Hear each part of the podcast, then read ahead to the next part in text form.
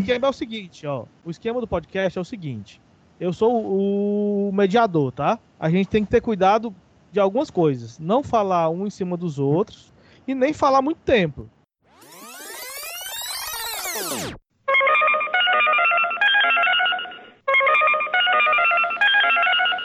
Chamada a cobrar. Para aceitá-la, continue na linha após a identificação. Tu trabalha na Cagés, é? Miolho de pote? Pod, podcast que chama. Miolho de pod? É miolo de pod. Miolo de pod, melhor podcast. Pode ou pode? Pode ou não pode? Mas pode mesmo? Miolo de pod, podcast que chama. Miolo de pod. Ave Maria, só fala água. Tu trabalha na Cagés, é? Pode, podcast que chama. Pode ou não pode? A riégua é só miolo de pod. Esse é o programa piloto do Miolo de Pod, o podcast de um homem só, falando do nada e para quase ninguém. Como um podcast precisa de convidados, eu vou ter que ligar pro pessoal aqui para conversar. Na reunião de pauta que eu fiz hoje, eu decidi falar de um tema que ninguém está discutindo e fazer um formato também inovador. Convidar pessoas e falar aleatoriamente. E qual o tema? Quarentena e coronavírus. Para isso, eu vou ligar aqui para os meus amigos.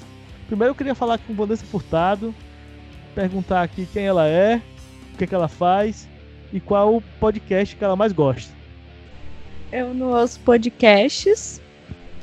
Eu sou doutoranda e mãe deles. Você é professora. Ah, eu sou professora da Universidade Federal de Mato Grosso de psicologia e trabalho com saúde mental. Pesquiso agora saúde mental e a gente pode falar sobre quarentena e saúde mental. Mas agora eu vou aumentar essa sala ligando para outro psicólogo. Vou aqui tentar ligação com o Maelson. Alô, Maelson, você tá aí? Quem é você? O que, é que você faz? E qual podcast que você mais gosta? Alô, quarenteners, aqui é o Maelson. No momento eu tô com a Vanessa doutorando, ah, também estudo saúde mental no campo da saúde coletiva, sou professor também da psicologia na UFMT, sou um psicólogo com agora em, em crise de identidade profissional, porque na, na saúde coletiva tô descobrindo a geografia e o trem muito doido, aí a quarentena tá aumentando um pouco essa loucura, e que bom que a Vanessa se propôs a falar de loucura, vai ser muito bom, acho que eu vou até me identificar. Ah, o, melhor podcast é exatamente esse que, que a gente está aqui no podcast. Pra você ver aí, o melhor podcast, ele não sabe nem o nome do podcast, é Miolo Pod. Miolo de Pod, o melhor podcast. o melhor podcast é o Miolo de Pod. Eu, eu botei na cabeça que era podcast, não sei porquê. Mas você é edita o pod, aí. o pod tá vazio, a gente tem que encher o pod. A gente vai enchendo o pod, enchendo o pod até o pod tra- transbordar. Vou ligar aqui pra alguém que não serve das humanas aqui.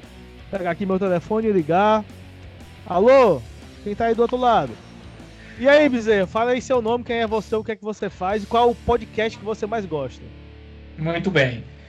É, eu me chamo, para alguns eu me chamo Rufino, para outros eu me chamo Bezerra.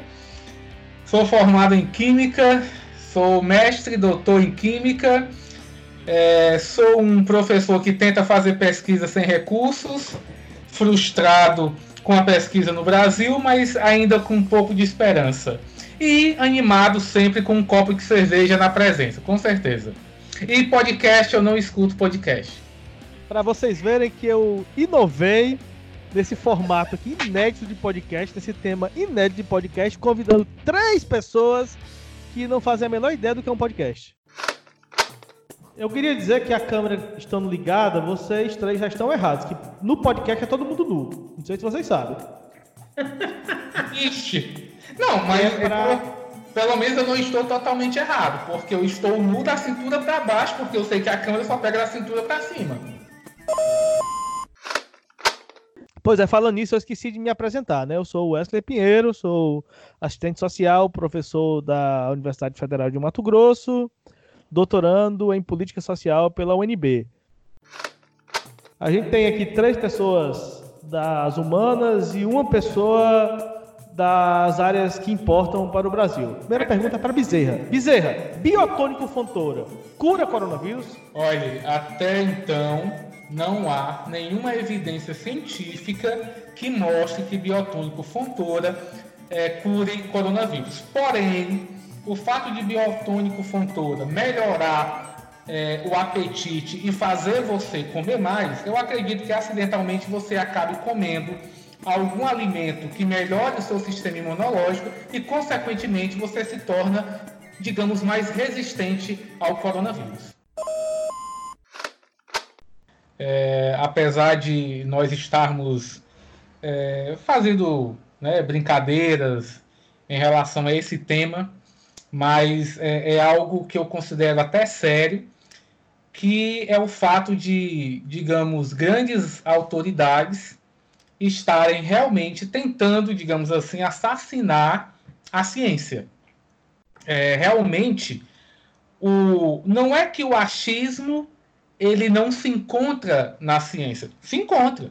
Se você analisar o um método científico, você começa observando e aí você começa a levantar hipóteses. Então, eu acho que o que explica esse fenômeno é isso, né? Porém, o fato de você achar não significa que seja verdade, assim como, por exemplo, a, a cloroquina, eu acho que é um ótimo medicamento para o, o, o coronavírus. Aí é uma hipótese que nós estamos levantando. Mas, até então, não há é, experimentos suficientes que comprovem esse eu acho. Né? Então, é, é importante a gente, eu não sei se eu estou sendo muito sério no, no seu podcast, Wesley. Como eu já falei, eu não sei o que é podcast. Mas, é, enfim, eu gostaria de expressar essa opinião. Entrando no, no nível de seriedade aqui, é, eu queria perguntar para o Maelson sobre a opinião dele, a, o sentimento dele de como é ser um pesquisador terminando uma tese dentro dessa conjuntura. Rapaz, você fez uma pergunta muito complicada. Bem, é, sim, é, esse, esse tipo de tema, produção do conhecimento, ciência, assim, uh, quem trabalha com isso, da, da importância do, do, método científico, e, e, eu tenho pleno acordo com, com o que o Bezerra falou, né? A gente faz brincadeira, mas chega um momento em que o tema precisa ser tratado com, com seriedade, e, e de certa forma quando você vê o ministro da Ciência e Tecnologia desconhecer as etapas de um método científico, do que significa você fazer teste in vitro, você fazer teste no ensaio in vitro, teste em animais. Eu, eu sou psicólogo, mas veja só, de tanto ficar buscando informações sobre nessa selva de informações que virou o coronavírus, eu vou descobrindo o que, que é teste in vitro, o que, que é teste em animais, o que, que é teste em humanos. A gente vai virando meio que um conhecendo de tudo um pouco. A nossa tese vai ficando lá por escanteio, porque a gente vai fazendo doutorado em outras coisas. infelizmente tem um monte de gente fazendo doutorado em química pelo YouTube, né? o que é extremamente problemático. E eu acho que, em primeiro lugar, é as pessoas estão fazendo uso excessivo, exagerado e perigoso do exercício da opinião. Todo mundo quer dar o pitaco. É quando você está doente que a tia, a avó e uma série de pessoas ficam te recomendando um chazinho, né? Chá, toma isso, toma aquilo, não sei o quê. Eu sempre encarava isso enquanto um conforto psicológico. A pessoa toma um chá, se não funcionar, no mínimo ela está se hidratando, que é como você falou do, do biotônico Fontoura. Só que, como a gente está tratando de um, uma questão que tem um impacto social e humano numa escala mundial, aí a, a situação começa a ficar mais séria. Eu imagino que jornalistas e cientistas, nesse momento, devem se sentir muito desmerecidos por serem invadidos em sua área de conhecimento por pessoas que não sabem porra nenhuma e acham que, por ter o direito de falar a sua opinião, tem o direito de dizer o que é o que não é científico. Né? Eu tenho uma pergunta. Não existe evidência científica que biotônico cure o coronavírus. Mas também não existe evidência científica que não cure. Exatamente, ninguém testou ainda. Inclusive, a gente poderia ter feito isso hoje. Cada um comprar um biotônico Fontoura e, ao invés de cerveja, tomar uma colher de biotônico a cada pergunta, a cada cinco minutos. Né? Isso seria um experimento. Falando também de forma é, mais séria sobre isso, a gente tem um, uma discussão que ela fica muito mais explícita de um debate sobre o você tem um, uma produção científica profundamente positivista e distante das pessoas. Então as pessoas entendem é, a ciência como algo místico, no sentido de uma de algo que é sobrenatural, de algo que é que é distante da realidade, quando não é. Né? A ciência ela, ela o, o próprio princípio da, da, do fazer ciência é, é construir, é dar respostas a, a, elementos concretos. E o outro lado é a crítica pós-moderna a isso, né? de que, como a ciência, na lógica do capital, ela vem a partir de uma razão instrumental, né, formal abstrata, como isso vem para atender os ditames do mercado, a resposta a isso seria o apelo romântico ao senso comum, que é você dizer assim, não, a indústria farmacêutica comanda tudo, portanto, a cultura popular pode dar resposta a todas as tarefas do campo da saúde ou do campo da, do conhecimento da natureza, quando não é nenhuma coisa nem outra. A construção dos saberes populares com relação seja a saúde, ou seja os domínios da, da relação ser humano-natureza, são elementos muito importantes e que a ciência positivista, por muitas vezes, atropela por questões do mercado, mas tem caminhado para uma síntese profundamente problemática disso. O que eu acho é que quando a gente vai pensar a produção da ciência e o que é ciência, isso impacta na pauta da universidade, quem produz ciência. Então, nesse sentido, quando a gente vai pensar a produção de pesquisa, quando ela é financiada pelo capital privado, a gente vai ver uma produção muito mais voltada porque o mercado quer e o que o mercado quer nem sempre é a necessidade da população do que uma pesquisa pensada pela necessidade da, da, da população quando a gente fala a universidade socialmente referenciada, a gente está falando exatamente disso, assim, a universidade que produz ciência e produz pesquisa e estudos para sanar as necessidades da sociedade e não produzir uma semente transgênica para sanar as necessidades do produtor monocultor de acabar com uma praga e por isso produzir um alimento transgênico que suporta muito agrotóxico e por aí vai, né? E aí isso impacta diretamente na saúde da população. É muito fácil a gente olhar para as nossas referências do que a gente imagina que é a China e colocar isso, ah, porque eles comem morcegos. Cara, aqui a gente come veneno. E aí? É, para passar a palavra para o Bezerra, eu acho que nesse momento histórico de pandemia, a gente está debatendo também qual é a função social da ciência.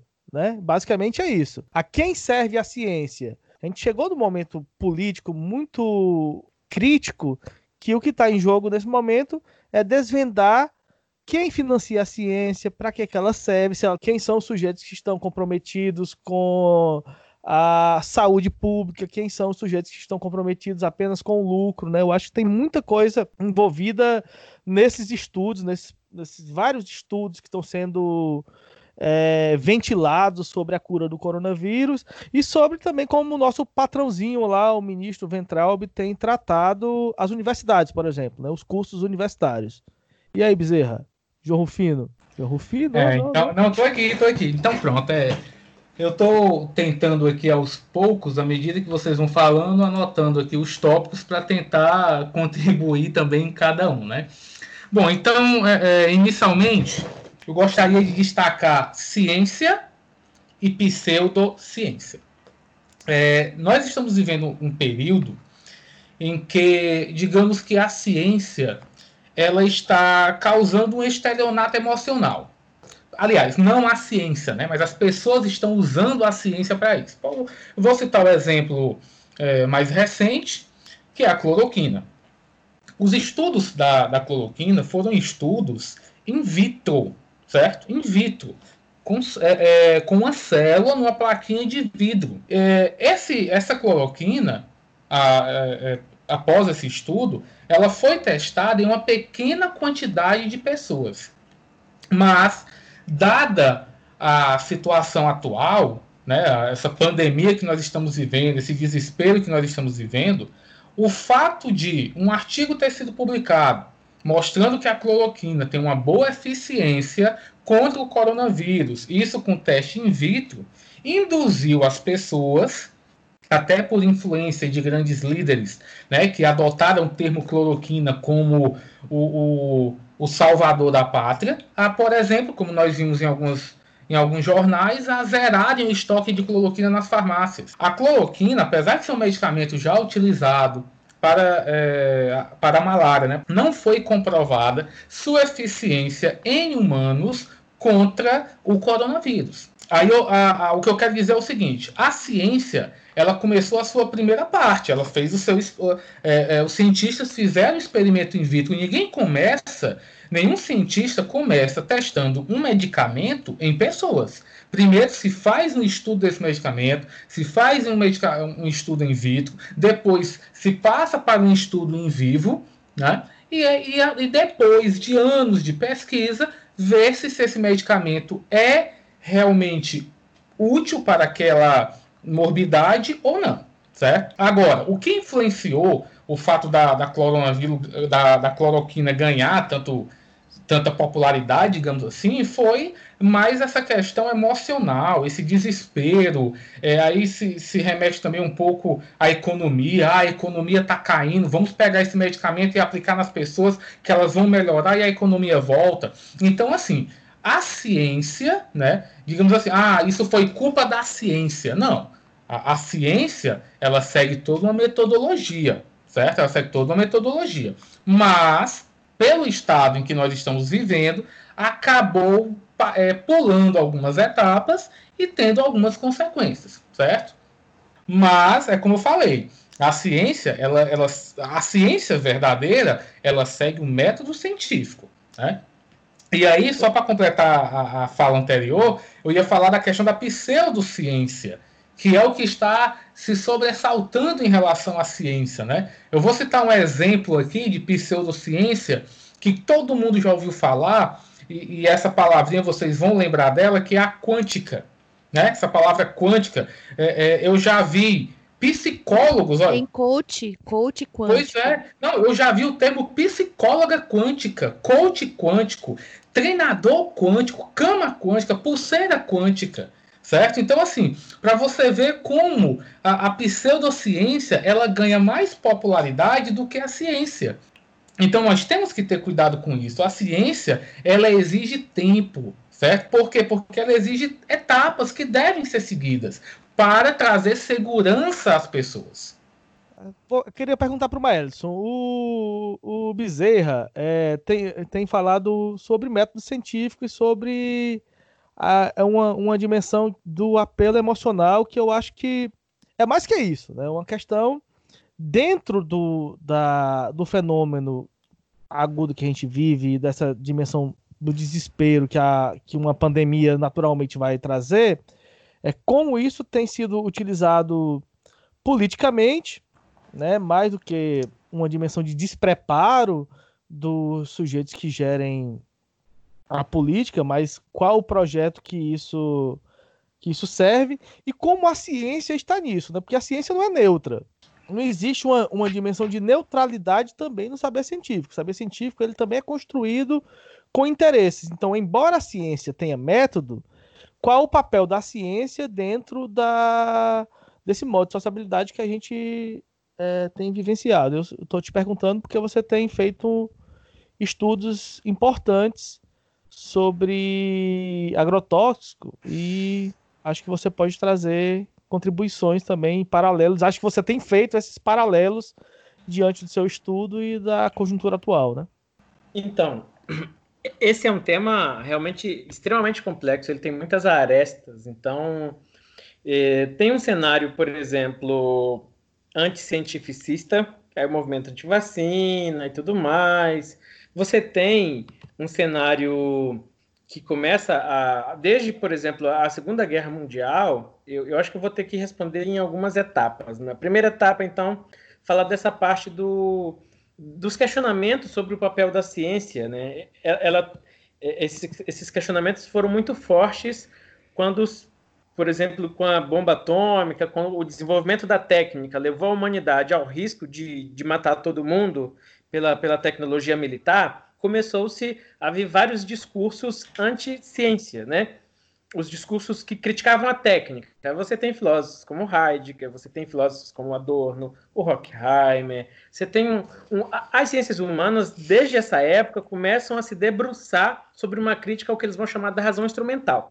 O grande problema é que com o desencanto do mundo, a partir do uso que o capitalismo passa a ter da ciência, porque aí a ciência passa a ser capturada por uma lógica de produção de mercadoria. E a crítica que eles estavam fazendo era uma crítica verdadeira, mas no sentido histórico, não no sentido essencial do que seja o produzir ciência ou fazer ciência. Historicamente, a ciência serviu para fazer a bomba, bomba atômica, para as disputas interimperialistas, ela serviu para fazer com que houvesse um aumento da, da produção capitalista, ou seja, ela nos colocou nessa jaula. Todo o desenvolvimento científico, porque aí você cita né, a questão dos agrotóxicos e tal. A correta aplicação do método científico nos levou a uma série de, de, de consequências da sociabilidade que são danosas para a vida humana. E elas são úteis apenas para uma forma de acumulação. Em determinadas aplicações corretas e, e até super avançadas, do método científico, você tem como consequência a acumulação de capital. É por isso que a gente vai jogar a ciência fora? Não. É por isso que a gente vai desacreditar do método científico? Não. E esse é o grande erro dos pós-modernos. Eu costumo dizer, nas nossas brincadeiras, e agora falo sério, eu já estou quase encerrando, que a culpa desse anticientificismo também é dessa galera que negava a ciência dizendo que ela era todo o mal, associando ciência com capital e não percebendo que o que houve foi uma captura a partir do poder econômico sobre o poder científico, sobre o, o desenvolvimento científico. Só que isso não é geral, isso não é 100%, porque você tem cientistas que se mantiveram independentes, e é por isso que ainda há controvérsia no âmbito da ciência. Só que, obviamente, a que vai ganhar mais investimento, a que vai se sobressair, vai ser aquela que vai atender aos interesses da lógica de acumulação. Esse debate começou a entrar em, em evidência hoje em dia. Antes era um anticientificismo até na academia. Se você fosse para as áreas de ciências humanas, você não ia ter muito respeito. Essas essas brincadeirinhas de ah, eu sou de exatas, eu não gosto de humanas, ou eu sou de humanas, eu não gosto de exatas, é uma relação no nível da brincadeira dentro dessa discussão mais séria que é o papel social da ciência dentro discutido pela própria universidade. É assim que a gente responde no, no podcast? É exatamente assim, cara. Você tirou e, eu, e, e, e, a gente pode sair para pegar cerveja porque a minha acabou. Sai aí que eu vou passar aqui a palavra para a Vanessa. Agora, é, a Vanessa, ela tem debatido de forma muito veemente uma crítica à forma como tem se manobrado o debate dos fármacos. Me parece que dentro da saúde mental, esse debate é um debate que tem um certo acúmulo. Hoje, com essa polêmica do, da Covid-19, do coronavírus, e da forma como tem sido, que o Bezerra já tem colocado, colocou muito bem, da forma como tem sido tratado as dimensões de possibilidade de tratamento com determinadas é, determinados químicos, como é que a gente, a gente pode trabalhar isso? Né? A gente tem um momento histórico. Pessoas estão morrendo. A forma de tratamento tem sido, em primeiro lugar, pelos governos mais conservadores, entendida como aplicação de um fármaco, seja ele qual for. Então, como o Bezerra colocou, atropela-se as etapas. A minha pergunta para Vanessa é, dentro da experiência dos estudos dela, como é que ela vê essa dimensão da, da relação saúde-doença e a aplicação de fármacos e de produtos da indústria farmacêutica de forma mais geral. Na verdade, quando eu pedi para falar, tinha coisas muito semelhantes, assim, né? Tem algumas analogias que a gente consegue fazer com a saúde mental. Eu tava ouvindo vocês falando, ah, esse desespero pela cura, esse desespero. E hoje aconteceu umas coisas muito. que acontece sempre, que é muito comum quando a gente lida com uh, usuários de álcool e droga, que é um desespero por alguma coisa que resolva aquele problema. Uh, quando eu trabalhava no CAPS, a gente costumava dizer para os familiares: olha, esse, essa situação de gravidade de, de, da cena de uso da substância, ela não começou agora. Ela foi se construindo ao longo do tempo. Todo mundo vai pensar, a pessoa começa usando um pouco, um pouco, um pouco, depois, quando vê, tá usando um monte. Aí ela vai enfim, né? Isso não acontece para todo mundo, são é para algumas pessoas, dadas certas condições. Mas o que me parece no campo agora dessa pandemia é que o desespero faz com que as pessoas procurem soluções mágicas e soluções que, se, que resolvam do dia para a noite. É isso que vem acontecendo no campo da saúde mental, principalmente com usuários de álcool e droga. A gente recebeu um usuário que há anos faz um uso muito nocivo e ele quer uma internação, porque ele acha que ele, se ele passar um mês internado, dois meses, três meses, resolveu os problemas dele, ele sai de lá, nunca mais usa drogas. E aí, a, lidar com a frustração do sair da internação e voltar a usar drogas, a frustração, a frustração do próprio usuário, como do próprio da família, é, é um trabalho árduo, assim, né? Então, nessa pandemia, a gente consegue ver esses, para, esses paralelos do que é o campo da saúde mental, a gente consegue ampliar um pouco a nossa visão para o campo da saúde. Tem coisas na saúde mental que a saúde mental já debate há tempos e que a gente está vendo agora escancarado como isso se proliferou para as outras áreas e é a questão dos fármacos, né? Em saúde mental, você não tem garantia que os psicofármacos fazem efeito. Alguns psicofármacos conhecidos como antidepressivos, eles há estudos muito recentes que demonstram é, vários estudos que demonstram de 2013, 2014, 2015, então são estudos bem recentes, que demonstram que esses antidepressivos, ao invés de curar uma depressão, que é o que as pessoas esperam do medicamento, eles agravam e cronificam o sintoma. Então, é, como lidar com isso, né? Uh, você tem um medicamento que diz curar, mas na verdade esse medicamento vai cronificar, e quando ele cronifica, quer dizer que ele vai prolongar por mais tempo a existência daquele sintoma, daquela patologia no organismo. Então, acho que a gente vive esse paradoxo, né, de a busca milagrosa por um medicamento que não existe e medicamentos que o seu efeito são mais danosos do que o da própria doença. Mas tudo bem, a gente aplica isso e salvar a vida, a gente está ganhando. Parece que é isso que vai acontecendo, né? Aliás, não é só isso, né? Se salvar a vida, a gente vai ganhando. Na verdade, é quanto mais a gente vender, a gente vai ganhando. Essa é a lógica da indústria farmacêutica. Acho que a indústria farmacêutica revela um caminho, um, uma perversidade do que é o sistema capitalista. E geralmente a indústria farmacêutica é a indústria que vende o veneno, né, Maelson? É a indústria que vai vender o agrotóxico, mas vai vender o, o remédio para curar o câncer que o agrotóxico vai produzir. Falando nesse negócio de cura do coronavírus, que está todo mundo empenhado e, e, que eu acho que, levando em consideração o espírito do Brasil nesse momento, o Bezerra está errado, porque o Bezerra é doutor em Química, ele fez graduação, mestrado e doutorado em Química, então ele não tem nada a dizer sobre o efeito dessas substâncias nos organismos, mas eu ouvi falar de uma pessoa que escutou num grupo do WhatsApp que a Anitta, aquela substância que já foi tema de conversas nossas, ela é muito boa para curar o coronavírus. Eu acho que é isso mesmo. O que que determina o que é ciência? Primeira coisa. Por quê? Né, concordo plenamente, né? Nós temos, nós estamos citando aqui ao longo desses minutos que estamos conversando uma série de coisas que não são nada científicas, mas são que são tidas como saber científico. Não teve nada de ciência nisso.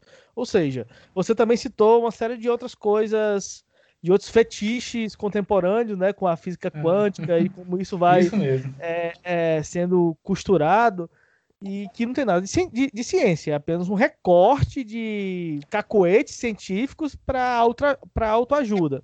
Mas ao mesmo tempo, o nosso patrãozinho, o Ventralbe, ele não considera ciências humanas ciência. Por exemplo, nessa crise atual, é, já teve várias vezes no Twitter que ele já é, respondeu pessoas, estudantes de filosofia, para dizer assim, viu aí, como numa hora dessas vocês, você não tem nada a fazer, diferentemente dos biólogos, dos químicos, dos médicos, de uma série de outras coisas. A minha pergunta é, você como um profissional da química, não acha reducionista essa divisão, como o Maelson também já tinha apontado? E como é que a gente define o que é ciência e o que, e o que não é ciência? Isso, na verdade, respondendo a sua última pergunta, é uma ignorância total do ministro da Educação. Né? Isso só mostra que, na verdade, ele não sabe o que é ciência. De uma maneira bem é, é, simplificada, nós podemos dizer que é, ciência é o conhecimento aprofundado de algo. Mas a ciência, ela não se abstém da ética, certo? Ela não se abstém da pesquisa, ela não se abstém das necessidades da pessoa, das pessoas. Ninguém vai fazer é, é, ciência sem um objetivo. Se você observar o método científico, parte da observação.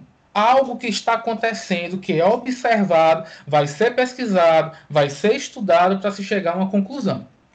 Então, as ciências exatas, né, que englobam a química, a física, a matemática, a biologia, e as ciências humanas, que inclui, por exemplo, a, a, filosofia, que o ministro acha que não tem importância nenhuma, todas são relevantes. Por quê? Porque cada uma tem a sua particularidade em sua área específica de conhecimento, a sua expertise. Então, cada uma tem sim a contribuir com o quadro atual. As ciências exatas, a química, por exemplo, a, bio, a biologia. Quem, quem, quem é que está estudando esse vírus em si? Geralmente são biólogos. Quem é que está desenvolvendo fármacos? Quem é que está procurando soluções químicos, farmacêuticos? Aí, ah, mas as ciências humanas não vão contribuir em nada. Vão totalmente, vão sim. Quem é que vai fazer um estudo, uma análise social do que está acontecendo? O impacto social para pessoas em uma comunidade específica?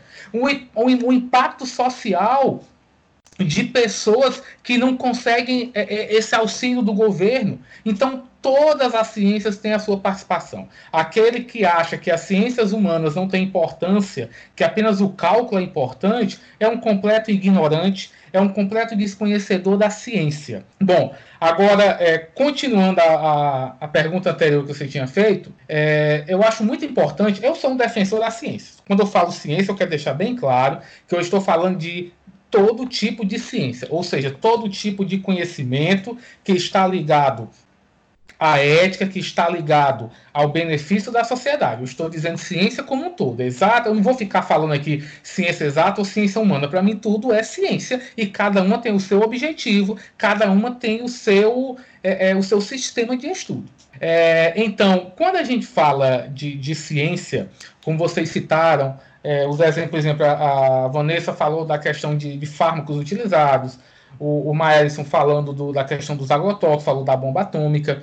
Eu acho importante nós deixarmos bem claro que um, uma, uma invenção, uma descoberta dada pela ciência, o fato dela ser utilizada de uma forma é, é, contrária ao seu objetivo, de uma forma maléfica a um grupo de pessoas, ou que beneficie o bolso financeiramente de alguém, não significa que ciência é ruim. Eu hoje usei uma faca para cortar uma cebola para fazer meu almoço. Eu não usei uma faca para matar ninguém. Eu faço pesquisas na, na área de proteínas, mas eu não penso em nenhum momento em fazer mal a alguém com essa descoberta. Agora, pode ser que alguém encontre uma forma de fazer mal a alguém com essa descoberta.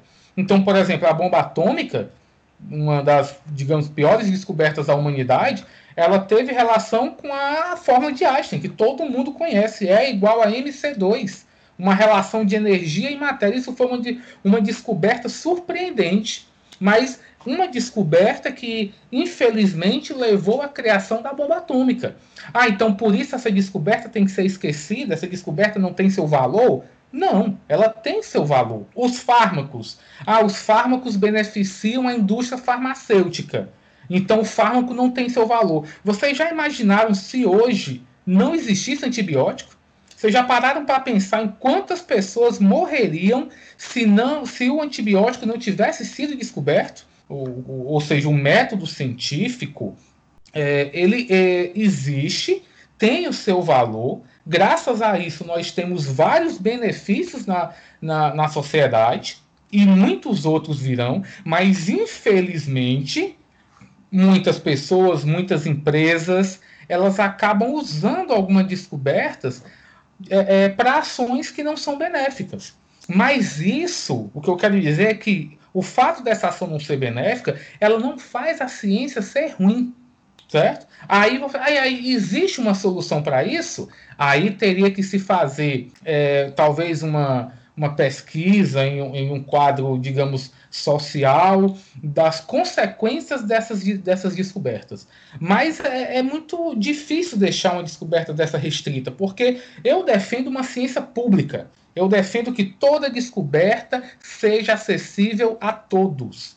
Agora, algumas pessoas fazem ciência com ética, outras fazem ciência sem ética. Então aí cabe uma outra discussão, que talvez a gente prolongue aí nesse podcast. E aí, Maelson, o que, é que você tem a dizer sobre tudo isso? Cara, esse é um debate mais longo e, e, ele poderia ser feito a parte do, do cenário do corona, mas esse cenário do corona torna as coisas mais, mais dramáticas, né? Quando eu penso em ciência, e aí eu estou me referendando pela, pela influência das leituras mais recentes, que é do um autor que vocês não conhecem muito bem, né, o Lukács, sobre uh, então o, o, a ciência ela é um, um, um, processo que se autonomizou, digamos assim, mas que todos nós temos em, em, em, digamos assim, em princípio a humanidade aplicava sem que fosse com toda essa parafernália do método científico. Mas no final das contas, o que, que é ciência?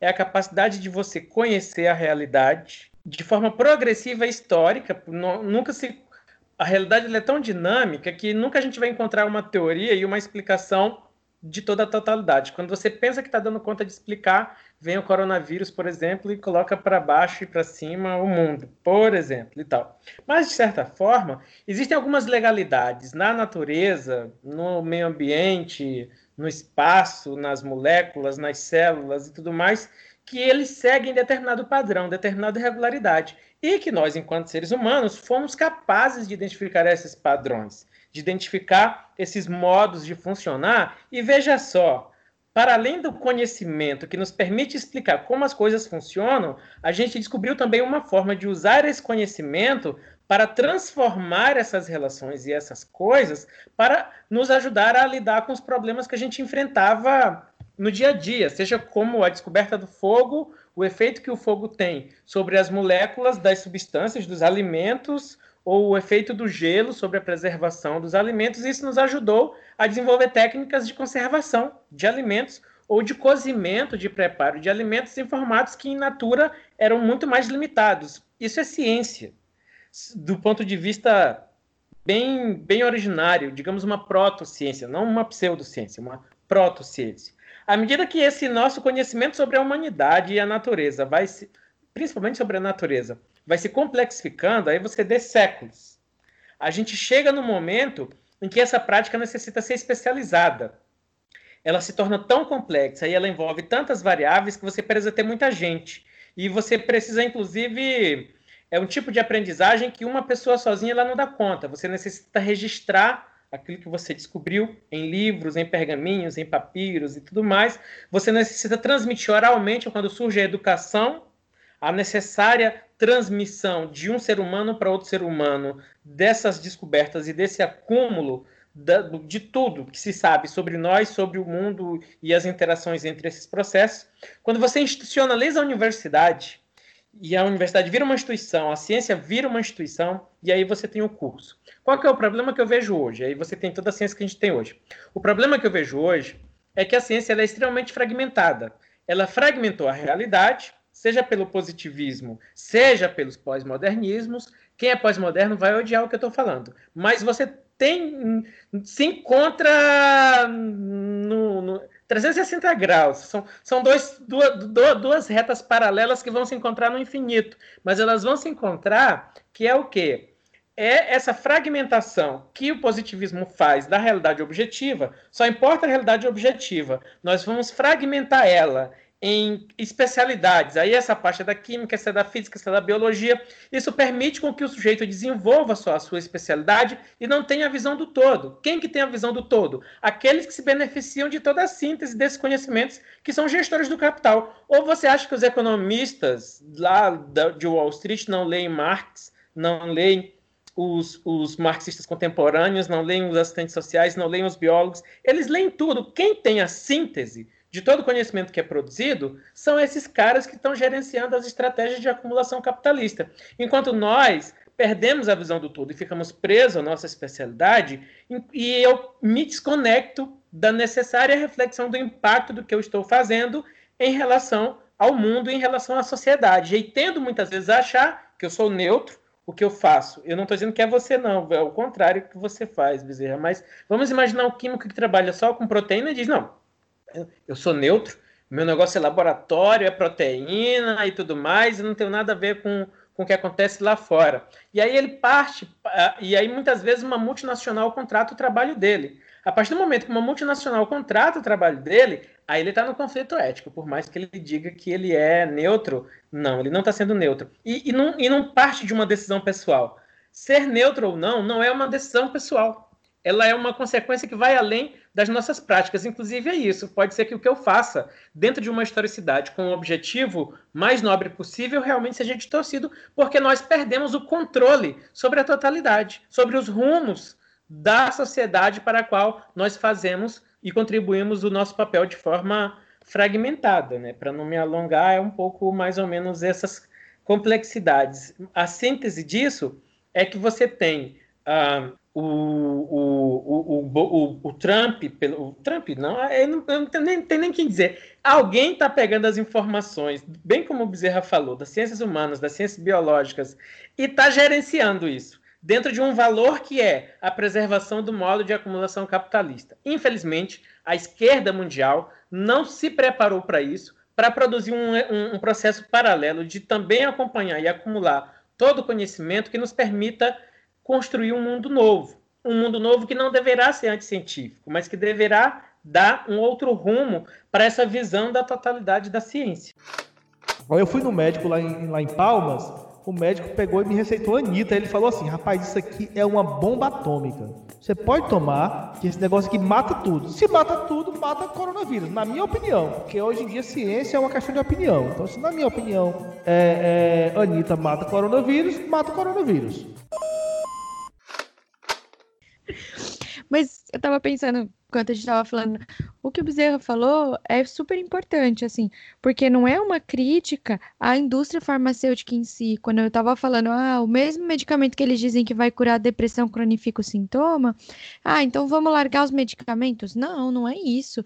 E na verdade, o que quem faz isso, né, e quem vai proliferar essa ideia de que vamos largar esses medicamentos, os industrializados, é justamente o discurso pós-moderno.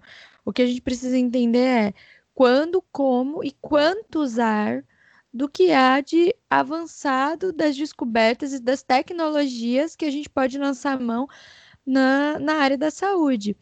É, uma outra coisa que já no finzinho da fala do Melson me veio é sobre o papel da chamada esquerda, né? Quais os erros da esquerda, que são, foram muitos, a gente consegue olhar isso uh, de uma forma olhando o passado e pensando como as coisas se desenvolveram e como chegamos no ponto que estamos hoje. Mas tem uma coisa que ainda me chamou muito a atenção, é o quanto a gente não consegue pensar a mesma lógica que a gente vai pensar para acumulação do capital, a lógica que a gente está pensando, a política, a lógica que a gente está pensando na sociabilidade vigente, e a gente não consegue transferir isso para o campo da saúde. Enquanto movimento de esquerda, eu estou falando isso porque eu vejo vários e vários pensadores da esquerda que, quando chegam no campo da saúde, basicamente, obviamente, muito, tem muito mais apreensão para falar do campo da saúde mental. Quando eles chegam no campo da saúde mental, eles vão se apropriar de um discurso extremamente conservador, inclusive usando de agências que historicamente são agências é, que a gente conhece como agências uh, reguladoras da saúde, controladoras, enfim, como a OMS e tal. Tem questões que a gente precisa relevar e de controle. E quando é a OMS que anuncia ao mundo a pandemia, ela explicita o controle que ela tem sobre a vigilância em saúde do mundo. E então, que informação que passa, que informação que não passa pela OMS, né? A gente precisa ter sempre esse olhar crítico. Mas eu acho que tem isso, assim, o lance da gente. Uh, do quanto que no campo da saúde, quando envolve saúde, não sei se é qual é a questão, mas basicamente na saúde mental, a gente volta para um profundo conservadorismo. Ah, interna, ah, usa medicamento. Nossa, suicídios não podem ser divulgados porque vai desencadear suicídios em massa. Coisas que vários pesquisadores, inclusive do campo da esquerda, com base no pensamento da lógica do método materialista histórico dialético, vão é, derrubar essas hipóteses e demonstrar que o que levam as pessoas ao adoecimento, ao suicídio, está muito mais relacionado com as condições objetivas e materiais da nossa sociabilidade do que a imprensa divulgar ou não um suicídio ou um método de suicídio, enfim. Eu tô falando isso muito para a gente pensar também o quanto que a gente consegue ser extremamente conservador, apesar de se colocar no campo de uma esquerda revolucionária e radical. E é o que eu mais vejo no campo da saúde mental. E pensando tudo isso, é interessante que tudo que a gente vem debatendo aqui, não por acaso, né? Três professores e uma professora universitária, essa dimensão da ciência enquanto praxis humana, enquanto processo de ação e reflexão, que representa também um momento histórico, é extremamente revelador. É, assim como o senso comum, assim como a filosofia, assim como a arte, ela hegemonicamente, né, enquanto dimensão de hegemonia, representa aquela estrutura histórica de um dado momento, a ciência também representa. Então, dentro de uma sociabilidade capitalista, onde a mercadoria é a centralidade, onde o valor de troca está acima do valor de uso, ou seja, onde o lucro está acima da vida, para a ciência hegemônica, não para a ciência como valor absoluto, como uma questão absoluta, mas para a ciência, enquanto hegemonia, o lucro também está acima da vida. Por mais que ideologicamente boa parte dos indivíduos que são cientistas, eles possam ter as melhores das intenções, eles possam estar enquanto cientistas, independentemente da área, se seja da ciência da natureza, se seja das ciências humanas, cheio de boas intenções e de, de, de uma ética bem estruturada, a ciência, enquanto uma prática humana dentro da sociabilidade sociabilidade capitalista vai sobreviver dentro dessa sociabilidade a partir de uma reprodução hegemônica dessa sociabilidade. Não significa que isso não resguarde possibilidades de contradição. Se isso não fosse possível, não estaríamos nós aqui, quatro docentes, debatendo de forma crítica esse processo.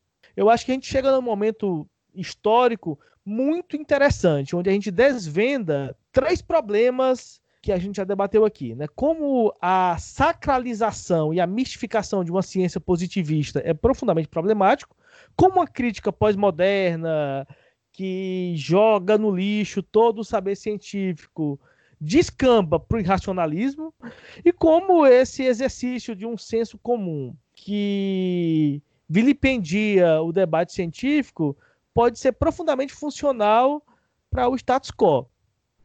E aí pensando tudo isso, eu queria saber de vocês, como professora e professores, e pesquisadora e pesquisadores, né, no dia onde o nosso novo ministro da Saúde está começando a trabalhar, no dia onde o presidente do CNPq foi demitido, qual o papel das nossas instituições, né? Bezerra que trabalha no Instituto Federal, a gente que trabalha em universidades federais, a gente que estuda em universidades federais, qual é o papel da ciência, da universidade, percebendo que nós não somos neutros e nem temos que ser. O conhecimento científico ele é objetivo. Um, um dado conhecimento científico ele pode servir para várias coisas. O mesmo princípio de conhecimento ele serve para construir a bomba atômica, mas ele pode ter vários ganhos para a humanidade. Esse conhecimento é objetivo. Mas a ciência, enquanto praxe coletiva, ela ou reproduz essa forma de sociabilidade, ou ela ajuda a pôr em xeque essa forma de sociabilidade. Chegamos num momento histórico onde a gente está muito claro. As pessoas estão morrendo e a forma como a gente se organiza enquanto sociabilidade está procurando como lucrar com isso. Minha pergunta é: nós, como professoras e professora, como docentes, como pesquisadores e pesquisadora, como estudantes, qual é o nosso papel dentro dessa, dessa realidade? E aí, João é, Rufino Bezerra Neto? Vamos lá, né? É, eu acho que o nosso papel como é, cientistas, eu pelo menos sou um adorador da ciência, mas concordo com você quando você fala que realmente a ciência ela acaba tomando partido. É, é, o, o, nosso papel, eu acho, como, como participantes da ciência, eu acho que é um só: resolver problemas. A ciência, para mim, ela existe para isso, para resolver, para explicar, para dar soluções, para mostrar fatos. Para mim, a ciência existe para isso. Agora, claro, por exemplo, é, existe uma empresa farmacêutica, não vou saber pronunciar o nome, mas é a Pfizer, por exemplo. Ela escondeu é, experimentos, estudos de um medicamento para Alzheimer, porque não daria lucro. É, a, essa mesma empresa foi quem desenvolveu o Viagra. O Viagra, o estudo inicial, ele era desenvolvido para problemas do coração, mas o seu efeito colateral, é, eles, eles viram que daria mais lucro, mas assim, é, eu, é, respondendo diretamente a sua pergunta, realmente eu acho que o nosso papel é tentar manter a ética, tentar continuar fazendo ciência séria, de forma que venha trazer benefícios para a sociedade. Agora, infelizmente, é, o que vem prejudicando a ciência é uma palavra chamada financiamento. Como fazer ciência sem dinheiro? Será que seria possível fazer ciência sem dinheiro? É, eu preciso de computadores para fazer pesquisa. Hoje eu não tenho financiamento do, do governo, nem. Enfim, acabei comprando um computador com dinheiro do meu bolso mesmo, porque senão até hoje eu estaria parado. E hoje eu estou com um computador dividido entre dois alunos, cada um com um projeto. A ciência, ela, ela é, é em alguns pontos, é difícil de avançar com financiamento. Então, o que acaba tirando a ética de alguns cientistas é exatamente isso, a questão do financiamento. Quando uma empresa ela chega e financia alguém para fazer uma pesquisa para ela e tal, ela acaba comprando aqueles resultados, acaba comprando, digamos, vou falar até de maneira exagerada, a ética que o pouco de ética que estaria ali presente. Então, assim, é, é, é muito importante nós. É, eu sou um defensor da ciência, eu acredito na ciência, mas eu concordo que realmente a, a, a ciência hoje ela está vendida para muitos fins. É difícil você fazer uma pesquisa, você comprar reagente, você comprar uma máquina. Existem máquinas, por exemplo, na, na química, que é 30 mil reais, é 40 mil reais. Como é que se compra isso sem um financiamento? Ela precisa de dinheiro em alguns pontos para desenvolver sua pesquisa. Mas você Mas, sabe que falando. Eu tenho, eu tenho uma história boa com relação à Anitta que eu acho que depõe a favor é, do Anitta. Quando eu morava em Miracema do Tocantins, e passei num concurso para ir para Cuiabá, Bezerra foi lá para Miracema. Nós passamos um cerca de. Um, opa! Temos alguém com sintomas aqui, hein? Saúde! Vanessa está Saúde. nos estúdios espirrando. É hora de passar álcool em gel no Skype. Bem, eu, eu acredito que a contribuição que a ciência pode dar para o mundo hoje, nesse contexto até bem dramático que a gente está vivendo, é assumir o seu papel na luta de classes. É abrir mão do, de duas coisas que são extremamente prejudiciais para o próprio avanço da ciência. Porque, como você diz, quando uma indústria farmacêutica ela esconde determinados resultados, determinadas técnicas e conhecimentos, em porque isso atrapalharia sua estratégia de acumulação, você está vendo um retrocesso na ciência, você está vendo uma perda de acumulação de conhecimento na ciência. Quando a acumulação do conhecimento, sua divulgação e o seu acesso à população na forma de tecnologia, que é bem o conceito inicial do que eu chamei de uma protociência, conhecer a realidade de uma forma cada vez mais crescente, buscando aproximar-se do conhecimento de sua totalidade, não apenas de forma fragmentada, para produzir resoluções complexas para os problemas que vão se colocando para a humanidade também, historicamente, o que significa o, o conhecimento e a ciência nunca tem fim, porque a realidade também nunca tem fim, ela é dialética, ela é dinâmica e ela muda, né? O próprio avanço da, da- da física e da química, desde o Newton até aqui, mostra o quanto essa realidade ela é cheia de também marcada por historicidade, digamos assim. Então, o papel dos cientistas é reconhecer a necessidade de entender o seu, o, a sua contribuição naquela esfera e como ela se conecta de forma complexa com a totalidade social, os rumos e os fins do tipo de sociedade em que ele está, o que significa que o cientista de qualquer área deve criticar que sociedade é essa em que eu estou. Eu estou contribuindo para que que processo de transformação de permanência dentro das relações sociais, entendendo que existem conexões, apesar de, de, de, de processos heterogêneos, você tem conexões entre processos biofísico-químicos que acontecem em um laboratório e todos os efeitos humanos. O coronavírus mostra para a gente o quanto é evidente uma descoberta científica lá da vacina, os impactos econômicos e sociais e de tudo mais. E da mesma forma, levar de uma forma, é, é, tratar o, o, os fármacos de um modo desleixado, o impacto social maléfico que isso também tem. É entender, então, que o impacto da ciência vai para além do laboratório, vai para além dos seus efeitos imediatos. E entendendo que essa sociedade que a gente vive, ela pressiona a ciência para um lado, e que tipo de sociedade é essa que a gente não quer, e como que eu posso usar o meu conhecimento, a produção, independente da área em que eu esteja, para a transformação dessa sociedade. O que significa que o povo de humanas, deve... e aí, Vanessa, eu acho que quando eles é, são extremamente críticos no, quando vão pensar e criticar a sociedade. E são extremamente conservadores quando vão para um outro campo que exige um conhecimento um pouco mais especializado, e aí ele parte do princípio que ele não tem esse conhecimento, então ele vai dar voz para aqueles que são as autoridades nesse campo.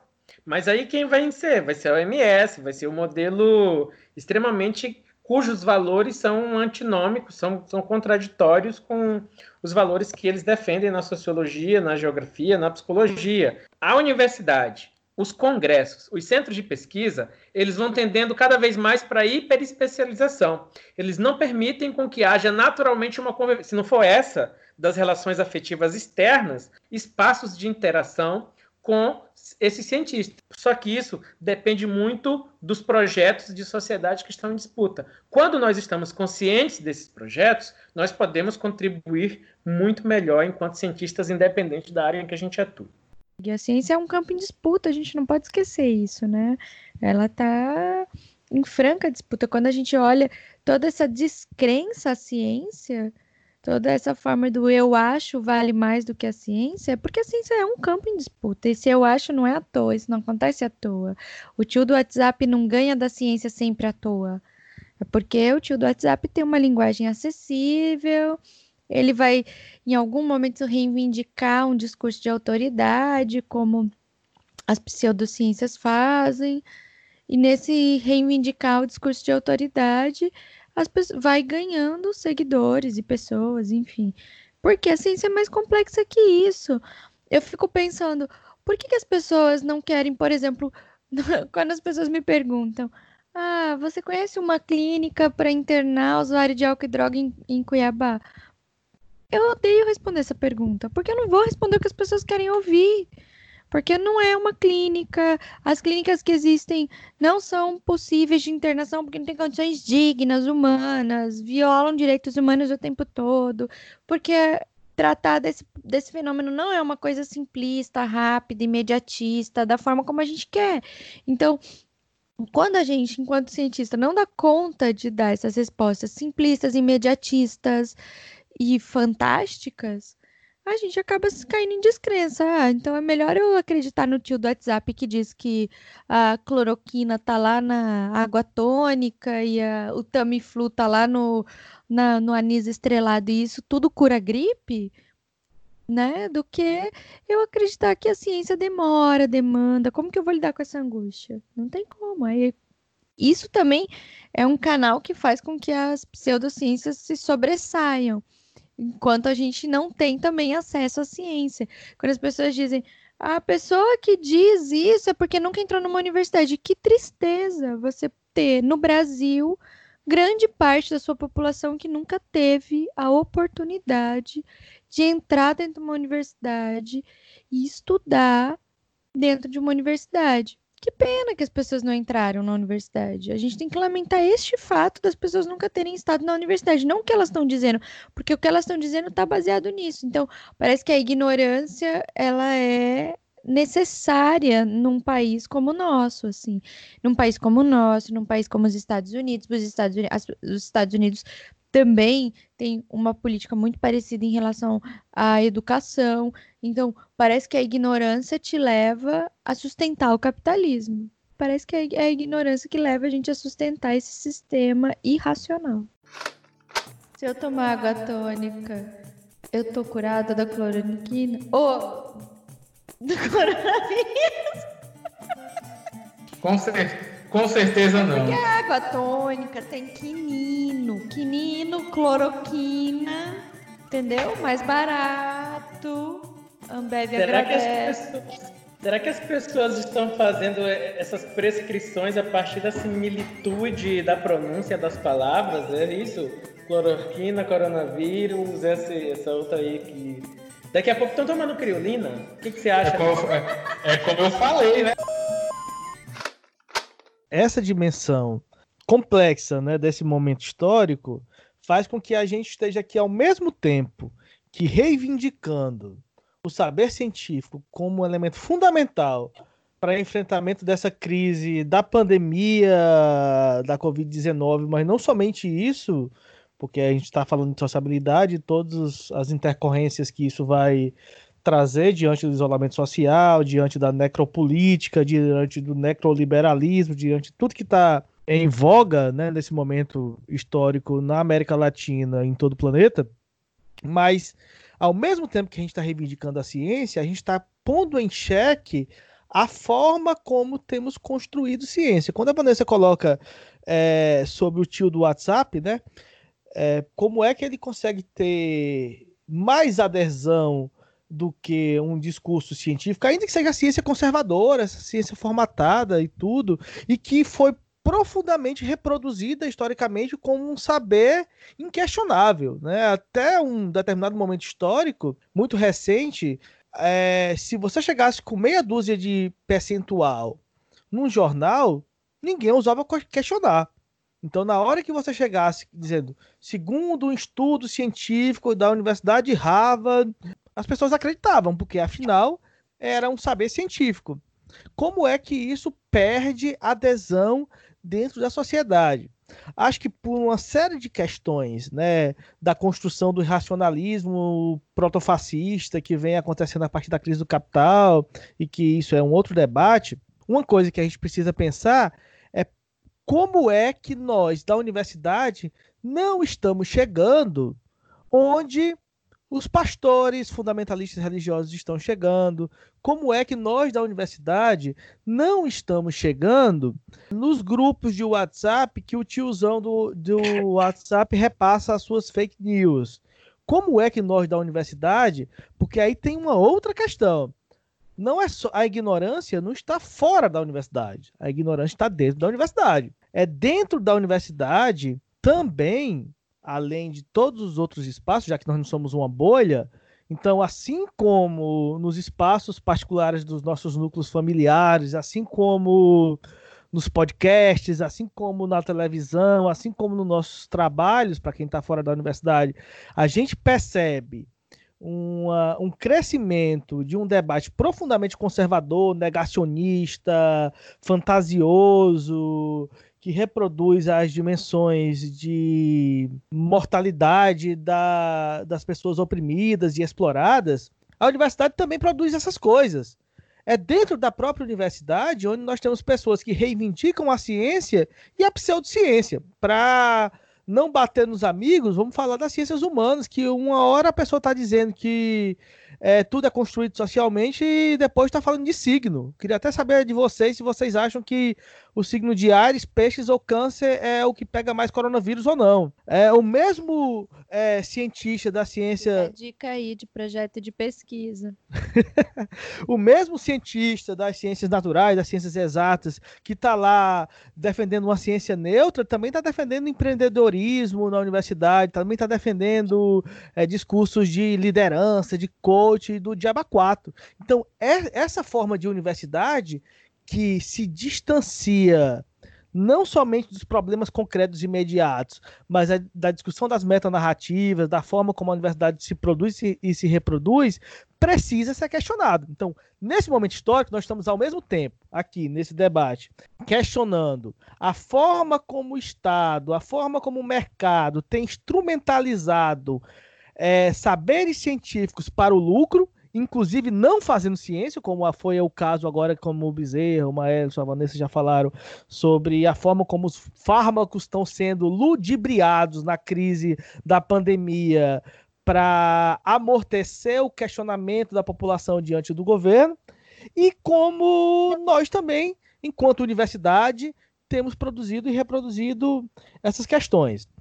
É, como nós já falamos muito, queria saber de vocês quais são as opiniões a partir da, da experiência como docente, pesquisador e como vocês estão vendo os próximos dias e a relação entre o debate da universidade, o debate da ciência e o debate da política, né, diante dessa conjuntura atual e dos difíceis dias que nos esperam na barbárie do governo Bolsonaro, Trump e tudo que o imperialismo da necropolítica envolve.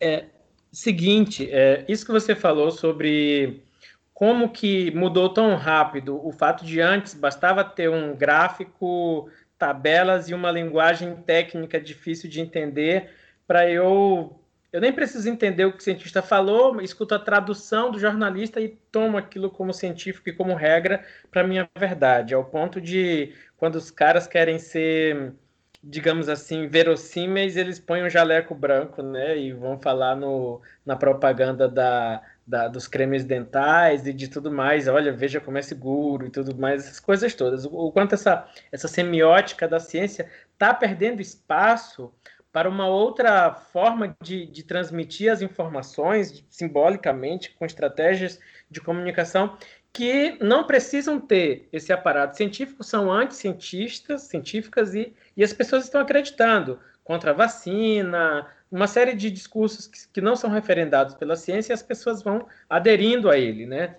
Ignorando. E aí eu, eu, eu penso que isso tem a ver com as transformações exatamente de como que a ciência chegava às pessoas, como que as pessoas tinham ferramentas para mediar a interpretação e a intervenção sobre a realidade. Antigamente, você só tinha os meios de comunicação oficiais, a TV e a escola.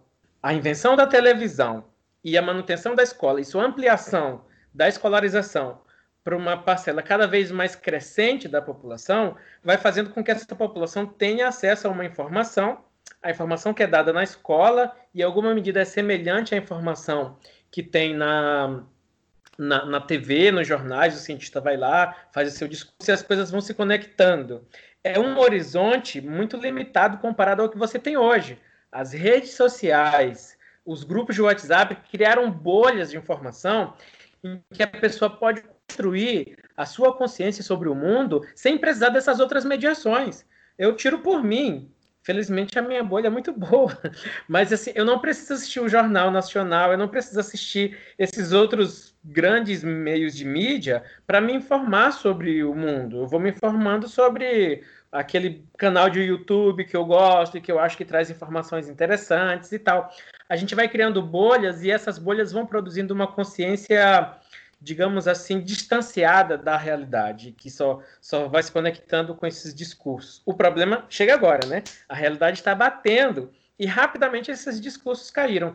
Por que, que eles não caíram antes? Porque você negar a vacina é você esperar o efeito disso quando você já vai estar morto. Você não vacina seu filho, você morreu e aí o seu filho vai ter, ou pelo menos vai levar alguns anos até você descobrir que o discurso negacionista da vacina não é um discurso real, que, que não se conecta com a realidade. Não dá, não dá para essa pessoa testar na experiência dela.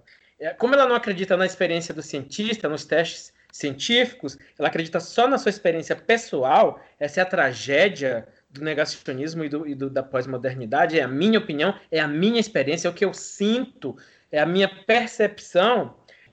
A ciência precisa melhorar sua estratégia de comunicação.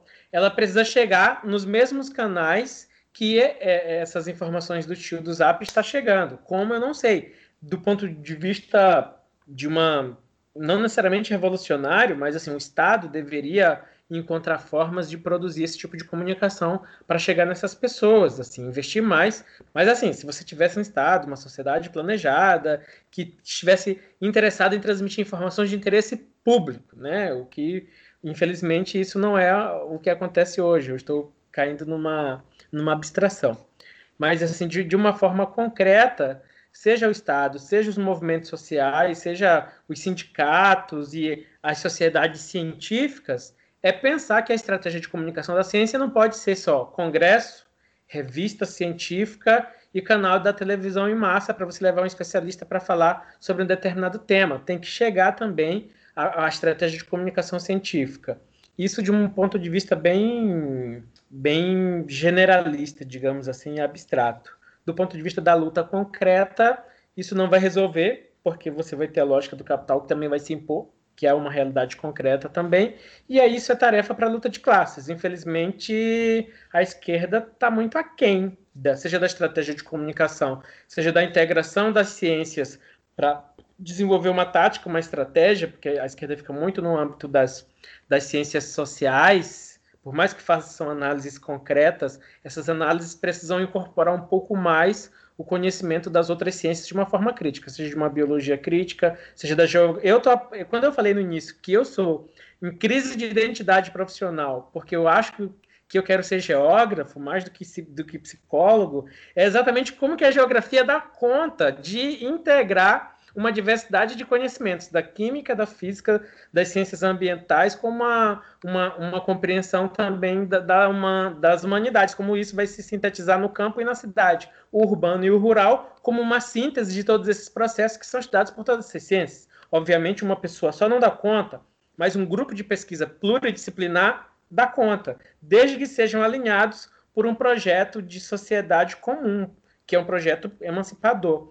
Para finalizar, quem faz isso bem é a epidemiologia crítica.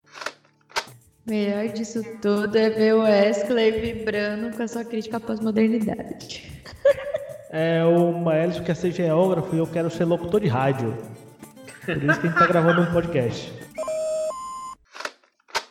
É, essa questão da acessibilidade da, da ciência é algo até que eu já, já vi até discutindo com alguns colegas meus de como a gente, por exemplo, poderia é, pegar pesquisas do IFCE e mostrar para a comunidade o que vem sendo feito, de forma a mostrar a importância para elas daquela pesquisa, daquele conhecimento.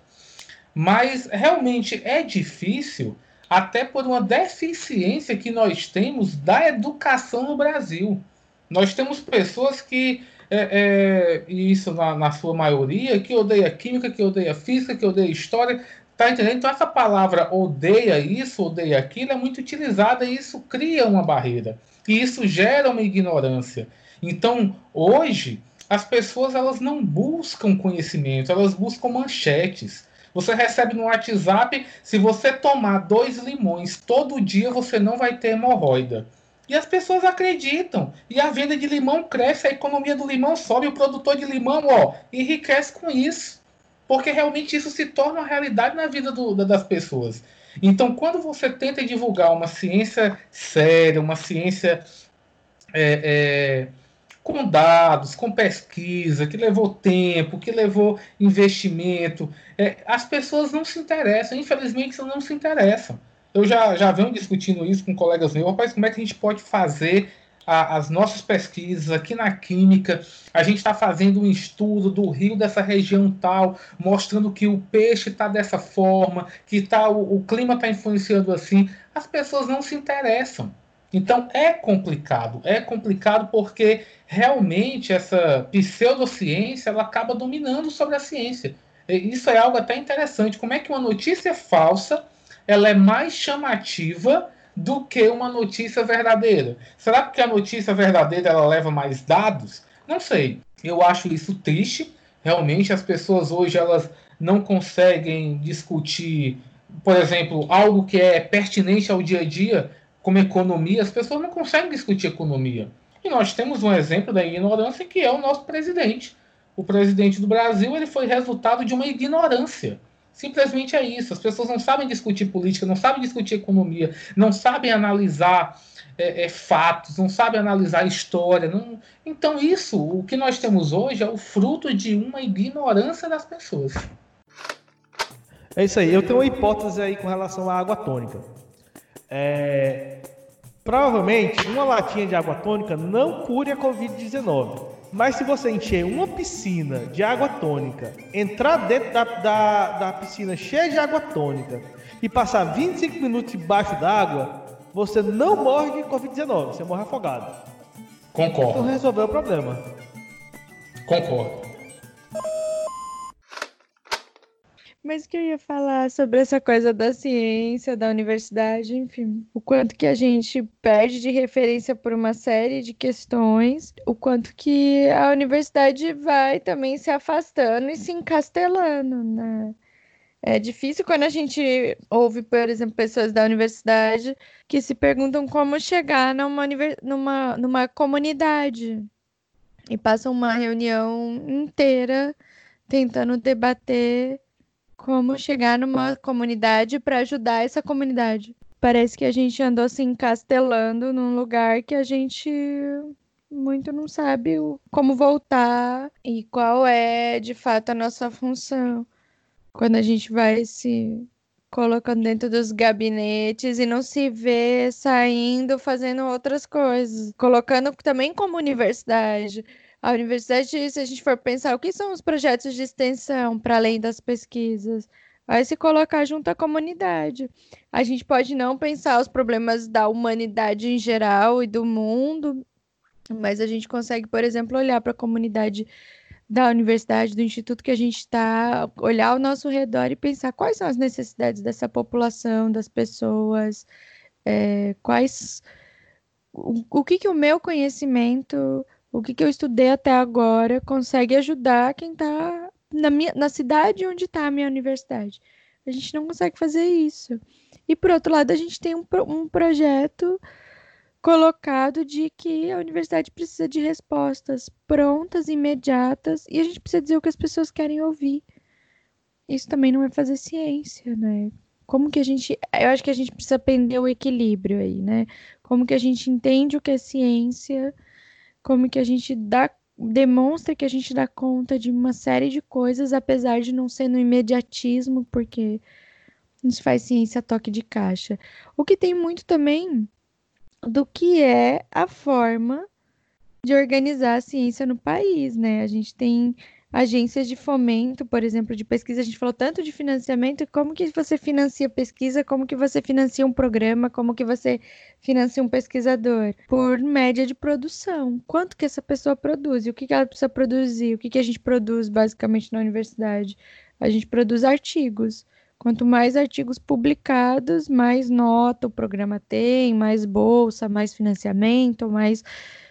E às vezes é isso, a gente vai produzindo artigos de coisas que a gente nem deu conta de estudar com o tempo e o prazo que isso precisava, ou vai produzindo artigos mais do mesmo, porque a gente entra na lógica produtivista como se a ciência e o conhecimento fosse um produto mais especificamente uma mercadoria com valor basicamente de troca. E a gente entra nessa lógica facilmente, a gente tranquilamente entra nessa lógica. Dentro da universidade é muito fácil a gente ver a adesão à lógica da, do ensino mercadoria, porque os alunos vão cobrar esse ensino como mercadoria, os professores vão se cobrar produtores dessa mercadoria, ainda que leve tempo, sabendo que leva tempo, mas vão tentar produzir no menor tempo possível, custe o que custar. Enfim, acho que a lógica toda da produção do capital, ela vai entrando nas nossas entranhas e nos nossos modos de vivenciar, inclusive o que é a universidade, que impacta no processo do que é a ciência. A gente acha que a ciência precisa ser feita de grandes descobertas para que as pessoas se tornem grandes cientistas, sem contar da lógica do individualismo, né? Do eu sou o nome, eu sou o grande cientista que descobriu como se esse conhecimento fosse o conhecimento de um único ser e não um acúmulo histórico de uma produção de conhecimento que essa pessoa teve condições objetivas e materiais de se apropriar para é, produzir esta ou aquela descoberta. Quando a gente vai dizer do financiamento, de novo, nem todo mundo vai ter condições objetivas e materiais para fazer ciência ou para se apropriar do que já foi construído até agora, que só vão ser produzidos em uma única língua, que você precisa ter o conhecimento dessa língua. Quem que teve uma criação num projeto de poder falar mais de uma língua para poder ter apropriação então, essas condições objetivas e materiais impactam sim e muito no fazer ciência, no como a gente vê a ciência, no que como, enfim, os resultados estão postos aí, né? Tanto dentro da universidade quanto fora dela. É, é, essa tristeza do, do, do, elogio à ignorância, ou da preferência pela ignorância, começou quando a galera começou a rechaçar textão e preferir meme. Ah, começa tudo aí. Gente, mas o meme é maravilhoso. O meme, ele catalisa o sentimento da sociedade naquele momento e expressa numa figura, numa imagem, o que a gente está sentindo.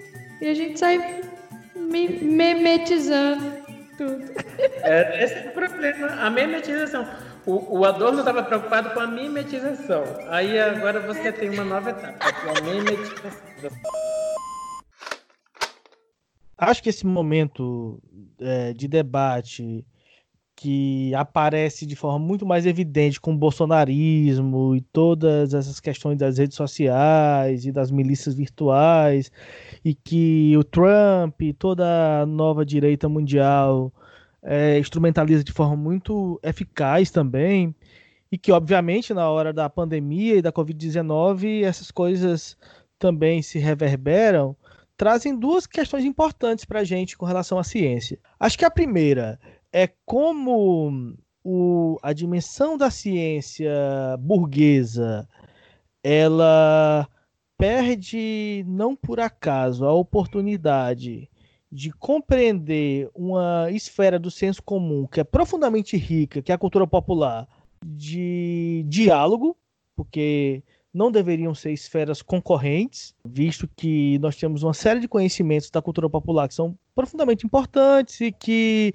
se o saber científico está ao lado, se está construindo, ou, ou seja, em trocando em miúdo, se a universidade e a ciência ela é radicalmente popular, ela está sendo construída de forma universal diante da cultura do povo, você tem uma proximidade que a gente não deveria estar pensando uma forma de chegar, porque isso estaria acontecendo de fato ba pela base.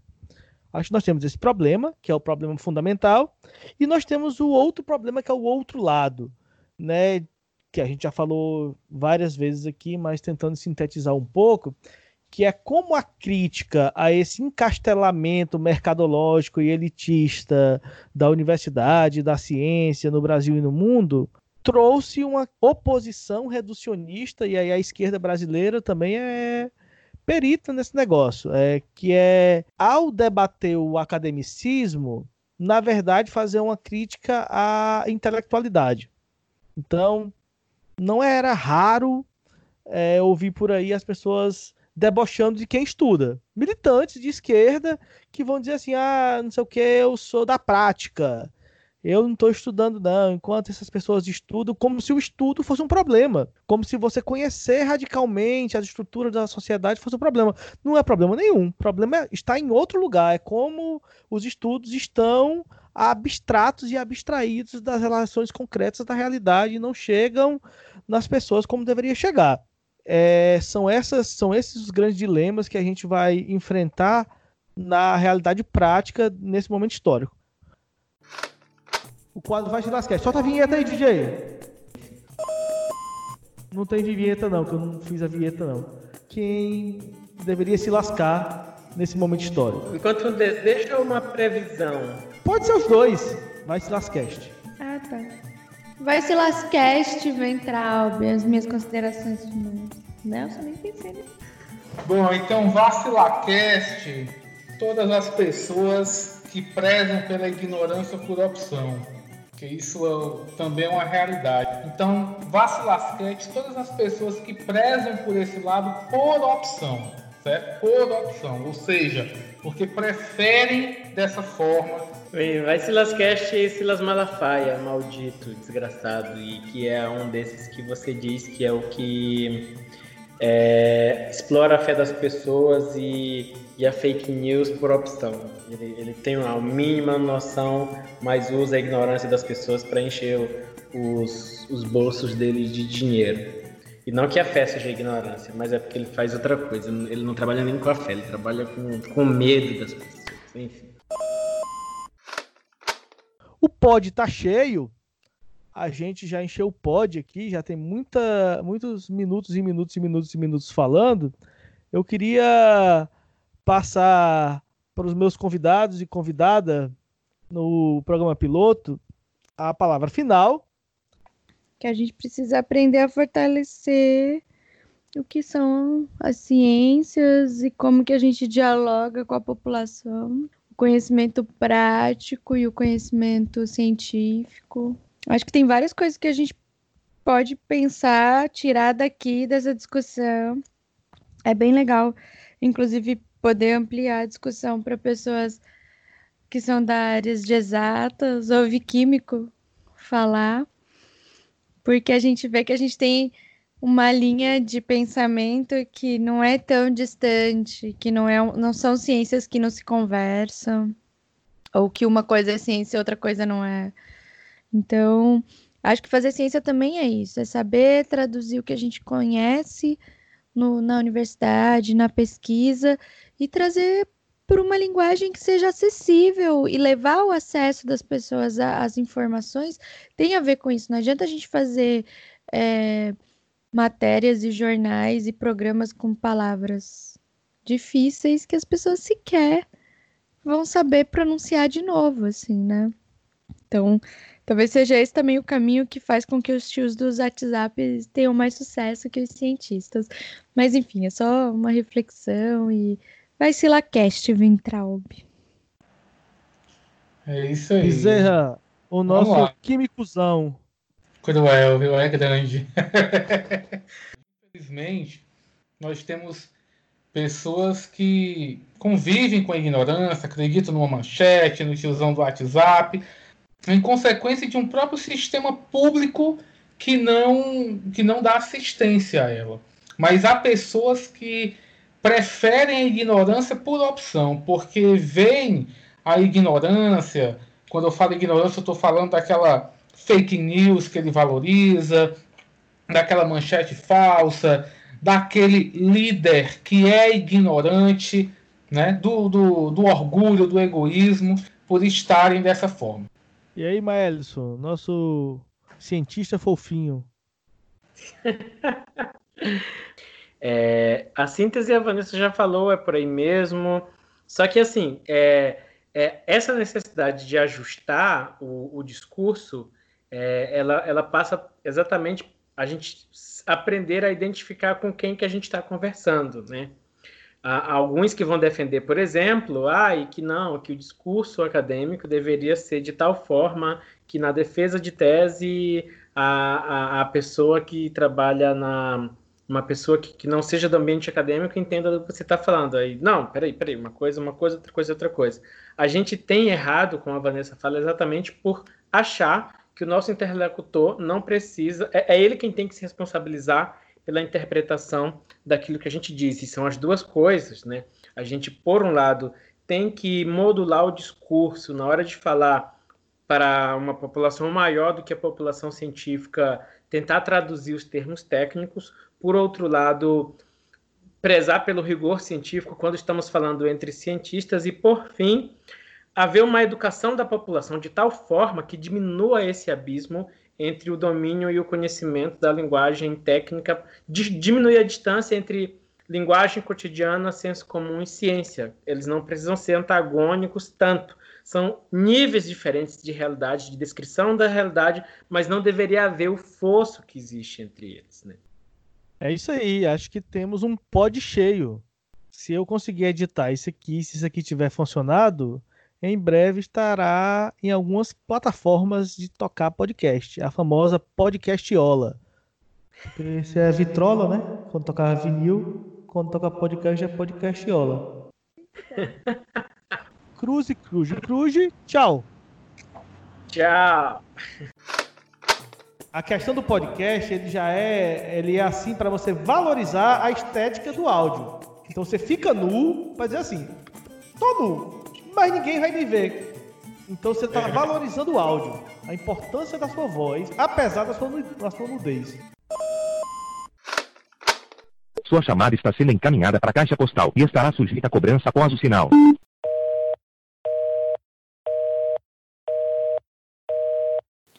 Bom, gente, é isso. Se você chegou até aqui, significa que você saturou a sua timeline e ousou ouvir essa uma hora e meia de limitações técnicas e algumas discussões pertinentes, temperadas por frescuras e zoeiras por aí. Queria agradecer a você que está ouvindo, queria agradecer a Vanessa que me deu de presente um microfone no dia do meu aniversário e fez isso fez a gente gravar o podcast. Agradecer a Bezerra e Maelson que aceitaram gravar a nossa cervejada online e dizer que você pode se inscrever, compartilhar, dar seu feedback, ajudar a melhorar e esperar outro episódio se vier. Até mais.